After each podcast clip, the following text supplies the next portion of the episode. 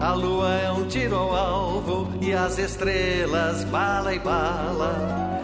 Piratini 230, por Franciele Domingues.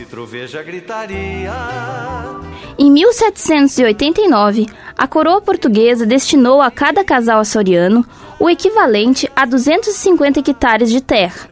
A principal economia era a criação de gado e o cultivo de cevada, trigo e algodão. A cidade contava ainda com duas fábricas, a cervejaria Brum e a fábrica de pólvoras e foguetes dos irmãos Gonzaga.